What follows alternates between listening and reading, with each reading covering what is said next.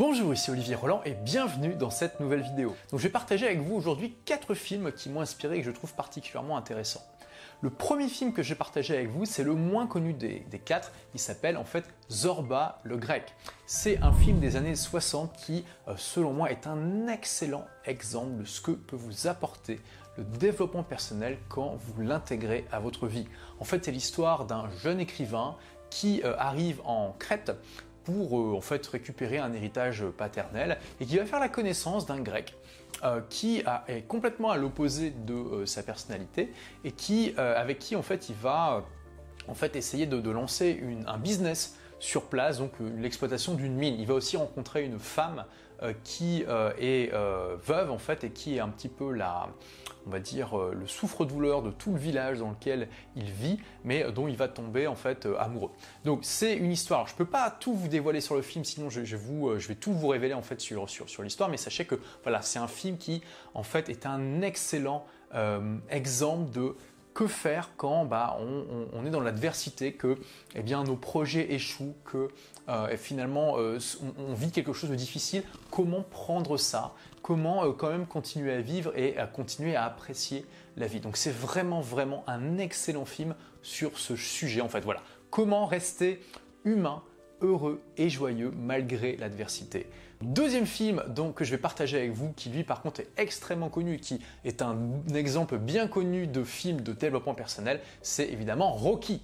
Et euh, non seulement Rocky est un excellent film en lui-même, lui-même finalement de quelqu'un qui va euh, se donner toutes les chances de réussir dans un combat qui est perdu d'avance, euh, et qui va se battre jusqu'au bout, même s'il il sait que en gros il a de fortes chances de perdre à la fin. Hein, c'est le combat entre euh, Rocky Balboa et puis, euh, je sais même plus le nom du boxeur noir en fait, mais voilà, le champion en titre, alors que Rocky Balboa c'est juste un petit boxeur euh, de banlieue, on va dire, entre guillemets.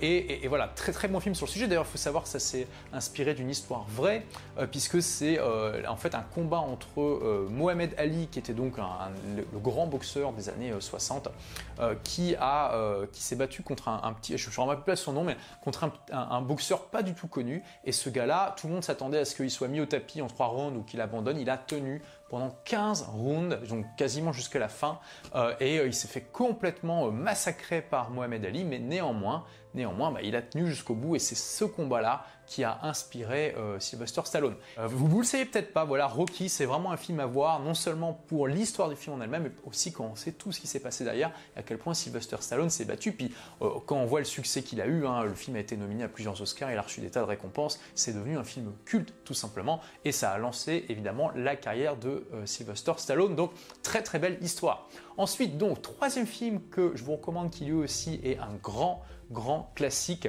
euh, lui des années 80, c'est Karate Kid.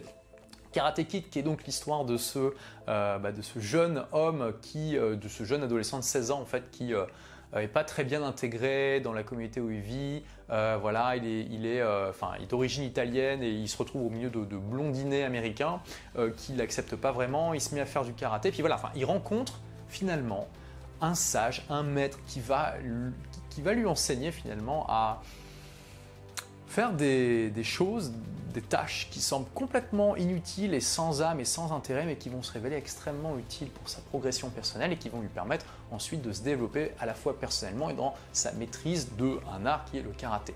Et je pense que ce film a, vraiment inspiré beaucoup, beaucoup de jeunes et de moins jeunes, euh, déjà de euh, trouver leur propre monsieur Miyagi, donc trouver leur propre sensei, leur propre professeur, leur propre coach qui allait euh, leur permettre de, les dépasser. C'est vraiment un film justement sur tout l'intérêt de trouver un petit peu ce, monsieur, notre monsieur Miyagi personnel qui va révéler notre potentiel et nous aider à aller plus loin que ce qu'on pourrait faire seul.